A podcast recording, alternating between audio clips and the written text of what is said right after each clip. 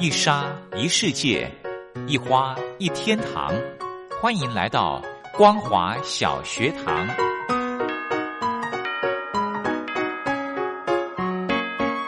让我们一起学习，一起分享光华小学堂。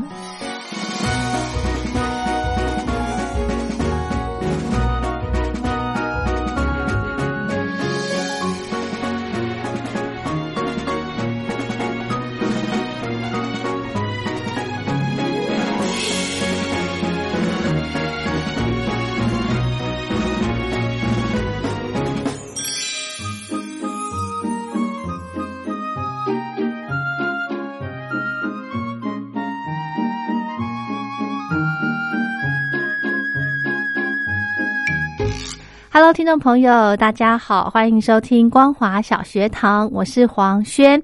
今天的节目呢，我们再度的请到雷洛哥来带领我们一起走出录音室，我们到了国立台湾博物馆，继续呢来了解铁道部园区的特展。在我们逛铁道部园区之前呢，我们先来欣赏一首好听的歌曲，由锦绣二重唱所带来的《夏之旅》。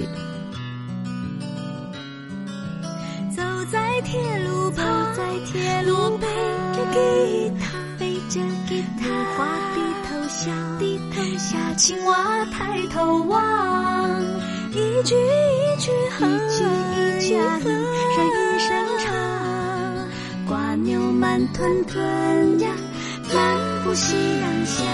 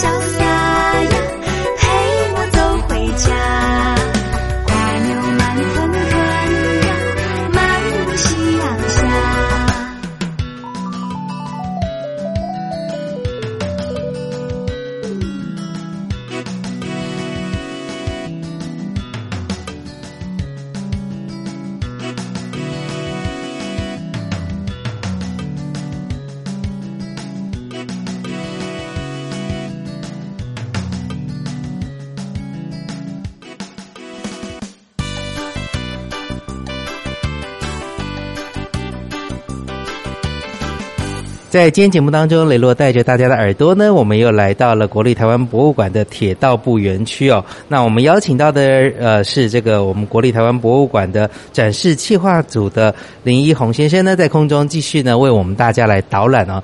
其实之前我们在空中呢，呃为大家导览了这个铁道部园区里面的室内的部分，其实从外观的建筑啦，还有外墙啦等等的，也花了很多的功夫来设计，如何能够呃。跟这个城市不违和，但是又具有特色跟吸引力，以及呢，大家来的时候可以看到一些历史的痕迹，这件事情非常的重要。呃，林大哥你好，哎，雷洛好，各位听众大家好。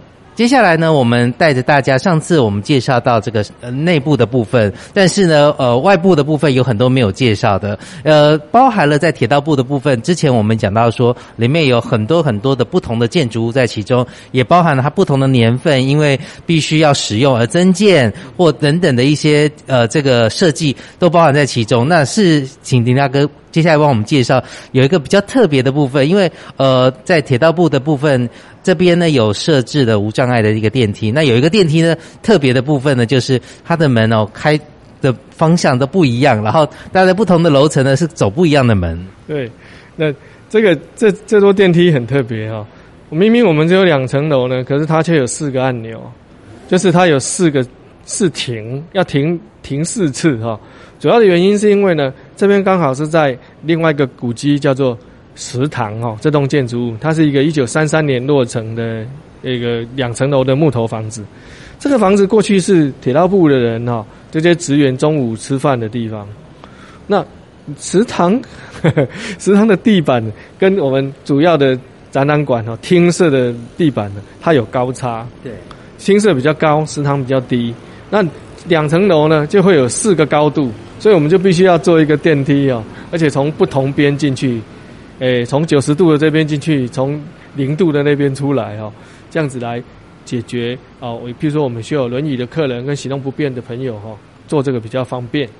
诶，这特别的四停电梯。是。那这个食堂呢，一九三三年落成哦。那我们看到它的外观哦，哎，看起来跟厅舍只要有很大的不一样。对啊，落差很大。哎，这个看起来其实很日本味哈。嗯。这其实是在一九三零年代铁道部的这个自己设计的啊一个建筑物。它外观外观看起来，尤其像这个窗户跟门的这种分隔哈，就是呃已经有带进日本的特色，而不像我们的厅舍是非常标准的历史式样外国来的房子哈。那它原来的颜色就是这样的颜色吗？哎，它其实被漆过很多颜色，也有被漆过那个黑黑的柏油。对，因为我看到旁边这种防水板的部分，一层一层的，大部分以前日式的房子都是漆黑色的。对对对，那那个是防腐跟这个防雨水湿气的。那我们因为发现，其实它原来下面的这些块木真的是很漂亮的纹路，于是我们只是把油漆去除之后，重新涂上了没有什么颜色的这种叫做护木油。保护木头的油哈，所以让它变成这个样子，哎，其实是很典雅的一个色彩。那其实啊，园区里面年纪最大的资深建筑构造物哦，是谁？并不是厅舍，也不是这个，它是什么呢？是看有没有看到那边那道围墙啊？啊，就是往北门这个捷运站的这个围墙。对对，跟北门捷运站，我们可以看到外面非常之隔，哎，繁荣非常非常多车子跑来跑去的这个塔城街啊，它就在就在塔城街边上。其实塔城街呢，那里呢，是原本一八八五年的刘铭传的台北机器局的里面，那个是园区。哦，那边才是园区。我们其实是园区外面。那这道墙其实是园区的外墙。那非常精彩的是，它上面我们看到它是用很长的那个石板条去堆砌起来的。然后，因为中间有像白色的灰把它粘起来哈，那用那个糯米跟红糖的那个灰哈。对。这个其实是标准的清朝时代的这种做法。这个石头啊，就跟当时台北城的城墙石用的是一模一样的。这个诶粗的砂岩是内湖金面山的采石场生产的同一批的石头。那这个是目前还站在地面上，从兴建到现在没有被拆解、没有被改建过的清朝晚期的建筑构造物。这个非常的有价值，而且感觉是蛮耐用的。哎，它可以撑蛮久的。真的。但而且因为很，当年曾经在上面有很多植物附生，因为它可能很营养，缝隙很多。然后后来因为考虑说那个植物哦。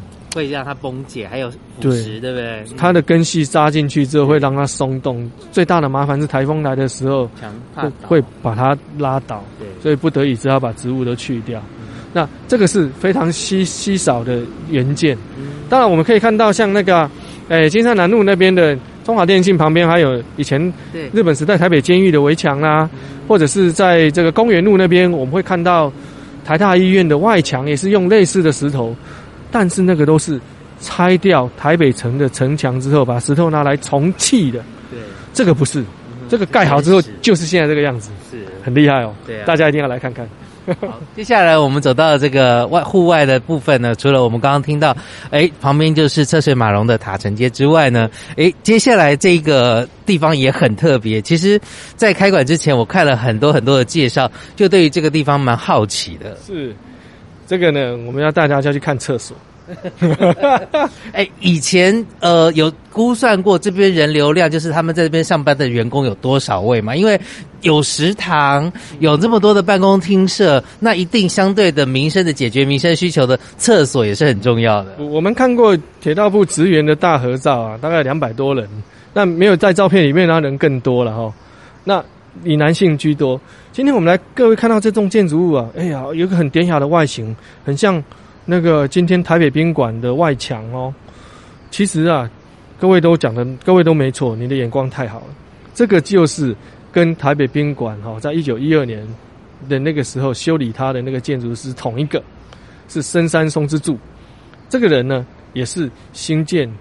现在的总统府，当年的台湾总督府，还有像监察院当年的台北厅的厅舍，同样一个建筑师，他是非常厉害的建筑师，但他所以我们称这个厕所叫总统级厕所，真的是总统级。它其实看起来是个八角形，对，哎，像个凉亭啊，哇，很很典雅的外观。走进去看呢，会看到哦，正中间有一只八角形很粗的柱子，对，我我都讲那很像雨伞的伞伞骨。它然后从这个顶端伸出八支，对，八支梁伸到这个外墙上，就像撑开的雨伞哦。是。那中间那个八角形的柱子呢？有没有看到有八片这个隔板？对。啊，我们在脑筋里面脑补一下，那个每块隔板的中间以前是一个小便斗。哦，是那个所有的男生啊，要上小号的时候，就在就去那边面壁思过，就绕着绕着柱子围一排在那边。是，但是它的这个感觉，它的天花板弄得很高，对不对？对，这个都是其实这个房子当年是呃很通风透气的，它其实是有六个洞，它就像凉亭，厕所会臭哦，所以它需要通风。那另外两边有密封的，其实各有两个门，就是有四间上大号的地方。是，哎，那中间有八个小便斗，旁边有两四个上大号的地方，都是男生厕所。那有女生厕所吗？女生厕所不在这里，在哪里呢？其实就在旁边有个更小间的木头盖的。那当年因为女孩子比较少，一方面是因为高阶的官员都是男生居多。对哦，你看我们现在里面有很多观众在参观那个隔板哦，是，这个热闹的情形大概不亚于当年大家来这边上厕所。上厕所，对。那这里其实因为那大家都会来啊，各科室平常不会见面哦，都在上厕所的时候遇到情报交换中心。是。好。接下来我们走到外面呢，看到另外一栋这个单独独立的建筑物。对，这个呢，我们看到它是红砖的墙墙壁哈。那屋顶的上面还有一个小小的屋顶，称为太子楼。嗯，那有这样子的特征呢，表示说这样的房子过去是一个需要通风换气的。嗯，那通常是工厂建筑才会这样。那这一间呢，叫做电源室。电源对，跟各位想的一样啊，其实就是好像你手机的不那个那个行动电源一样，它其实是供应园区的直流电的不断电系统。那里面就会有很多的 battery 啊，就那个蓄电池，对，很多很多会有发热，会有酸味，所以它需要这个通风。对，那现在呢，它是也是给大家补给充电的地方。哎，吃饭的，这是园区的那个我们的卖店，可以在这边有有有饮食供应，这样。对，好，讲到这里呢，我们稍微休息一下，待会呢，我们要继续来介绍铁道园区。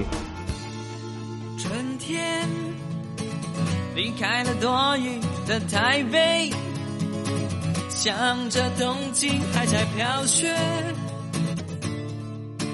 纽约寄来的岳阳明信片，你在百老汇打发情人节，夏天飞到了北极圈的挪威，幸运的碰上了 my old friend，雪里一整年。多半是晴天。你说你昨天逛了动物园，火车快飞，火车快飞，为了想见你一面。火车快飞，火车快飞，地球我绕了一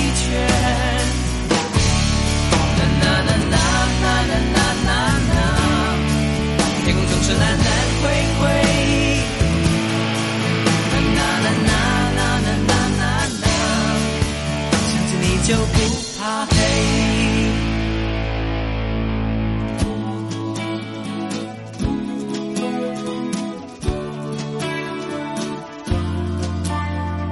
秋天，想写到到品尝黑咖啡，从巴黎铁塔眺望世界。你终于如愿到伦敦游学，睡，忘了交作业。火车快飞，火车快飞，一年才见你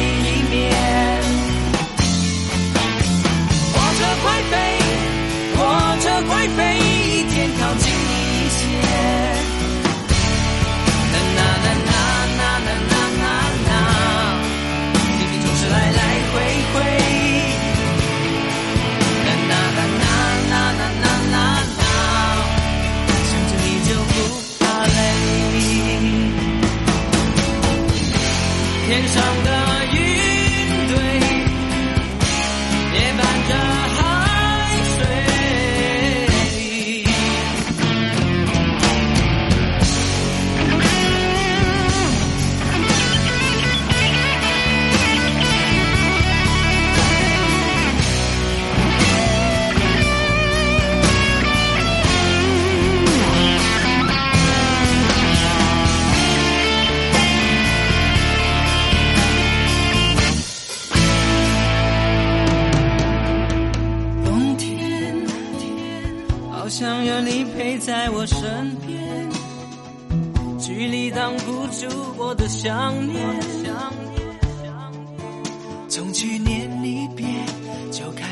准备，手里的玫瑰可别要枯萎。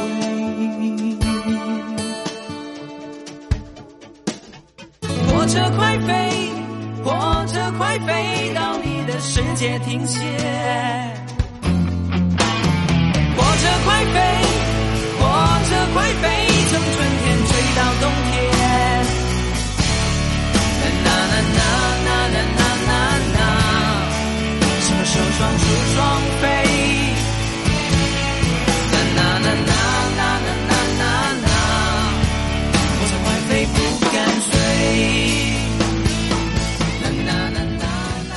继续回到节目当中，在今天节目当中呢，带大家的耳朵呢一起来参观这个国立台湾博物馆的铁道园区哦。好，接下来我们看到呃，在靠近北门捷运站二号出口的这边呢，其实有一个很特别的建筑。一般来说，呃，在我小学的时候，我念的台北市的国小，有一些学校真的在他们的后花园里面有防空洞这件事情。那呃，这边也有防空洞。有的，因为这边主管全台铁路事务嘛，哈。那其实，在太平洋战争的后期，在日本时代，日本人在一九四三年就在这个位置先盖了一个啊、锥形的防空洞，啊，有点像庙里面的那个那个钟，哦，铜钟一样的那个形状，啊，里面是那上下两层的，哎，可以躲人。那到了民国四十六年，就是一九五七年，那个时候台湾跟中国大陆还在热战哦，一直要打到隔一年的这个八二三之后，大家才冷下来哈、还在打仗的时候呢，台铁局把它把以日本的这个防空洞把它当内核，在外边再多盖了一个像今天这样看到这种尖锥形的形状。这个锥形哦，就有点像什么呢？有点像大家把那个家里的漏斗倒过来放。对，哎，也有点像那个塔吉锅，就是中东那个无水料理那种锅子的锅盖。对对对，这种形状是为什么会做成这样呢？可能当当时人觉得说啊，这个炸弹掉下来之后呢，打到这种尖锥形的会滑滑走弹开。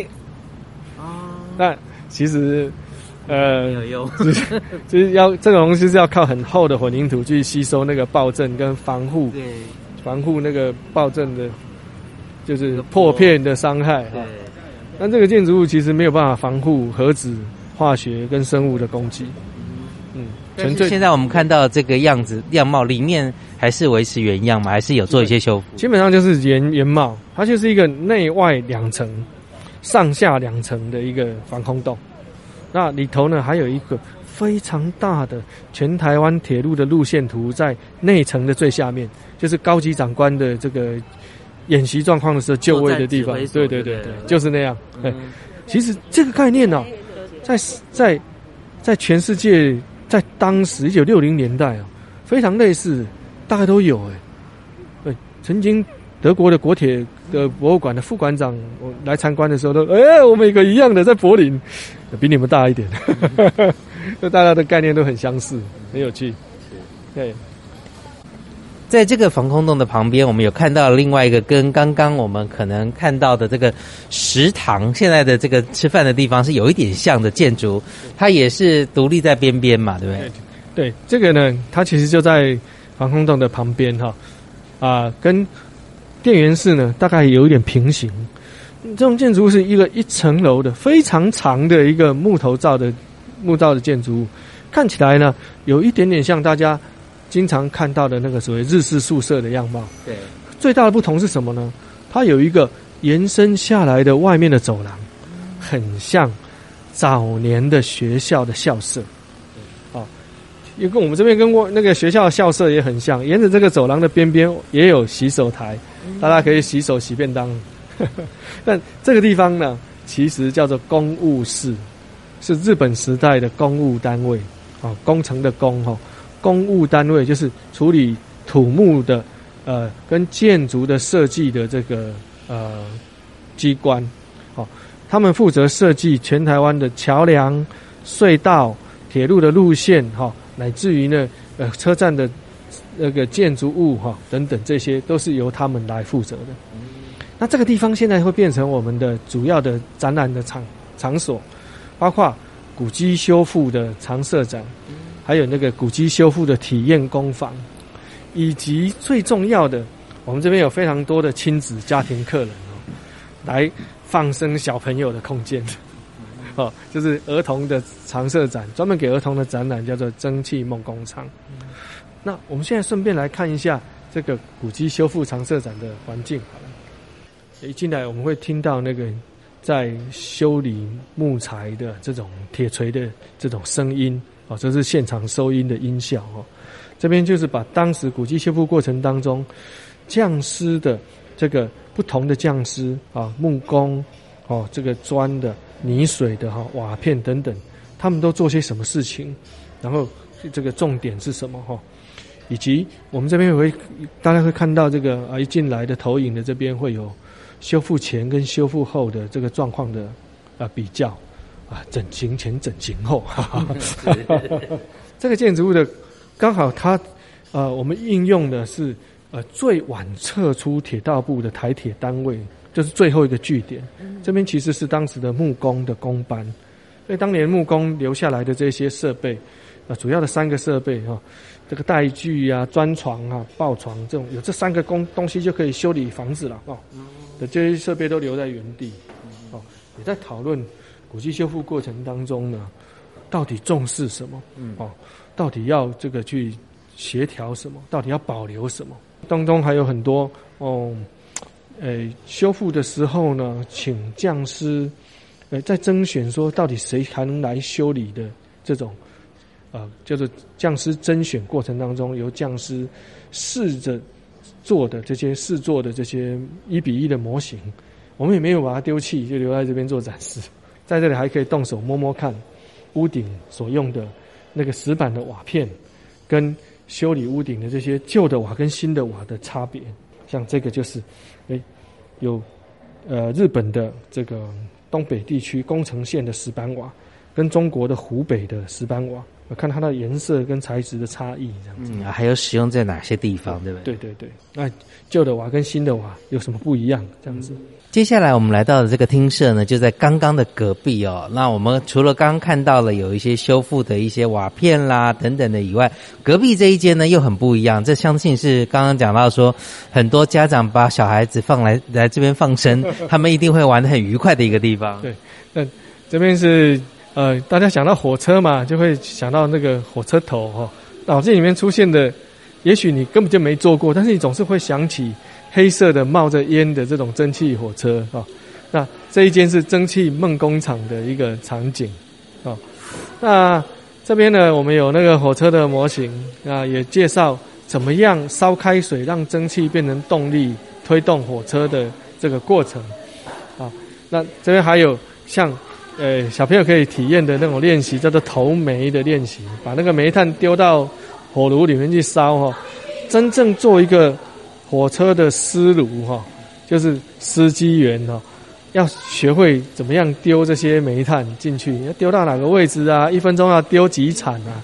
哎，要去体验一下他们的辛苦啊！这里是一个游戏的场域。那其实我们非常重视，就是观众的。参观的权利、平权的事情，那这个其实这个地方特别重视这个。以前在博物馆的各种展览的场景哦，如果是轮椅的客人呢，大概很难融入那个展览场里面。那我们这边特别做了一个坡道，让坐轮椅的客人可以进到火车的驾驶室里面去体验那种感觉。好，那当然是博物馆非常重视的那个是一个一个基本价值。嗯那我们再到下一间，是另外一间这个我们蒸汽梦工厂的展场哦，在这边呢，哎，我们的小朋友观众可以自己动手 DIY，我们可以在这个电脑的平板上面呢，设计你想要的火车的这个外观，可以把它涂上不同的颜色，那一分钟之后，它就会出现在这个大的投影荧幕，就是你的创作。那这边当然还有，呃，有轨道，哎。二十公斤以下的小朋友就可以坐着这个火车在这边，呃，体验做司机员的感觉。就好像有六七年级生小的时候有一个火车的那一种，可以坐着在家里有的，对不对？好，这个就是有那种体验的感觉。是是是。那除了这个之外，在正中间的这个木头的这个中岛的部分呢，我们可以让小朋友自己接轨道，自己去设计那个铁路的路线，哈，设计一个非常复杂的铁路系统。然后你的手推的火车可以在里面跑，是，对，也设计了很多细心的部分，包含防撞的部分，小朋友怕撞到。是，那包括像这个呃火车轨道运作的时候，你还可以去后面载货物，都是跟台湾的过去的近代时期的物产有关的，像什么甘蔗啊、糖啊、樟脑啊、盐啊等等。哦，对，我要回应到我们自己的这个近代化过程当中的一些产业的历史。好的，今天的铁道部园区的特展就先暂时跟大家分享到这。我们明天还有时间，我们明天再聊。非常感谢您的收听，我是黄轩，我们明天见，拜拜。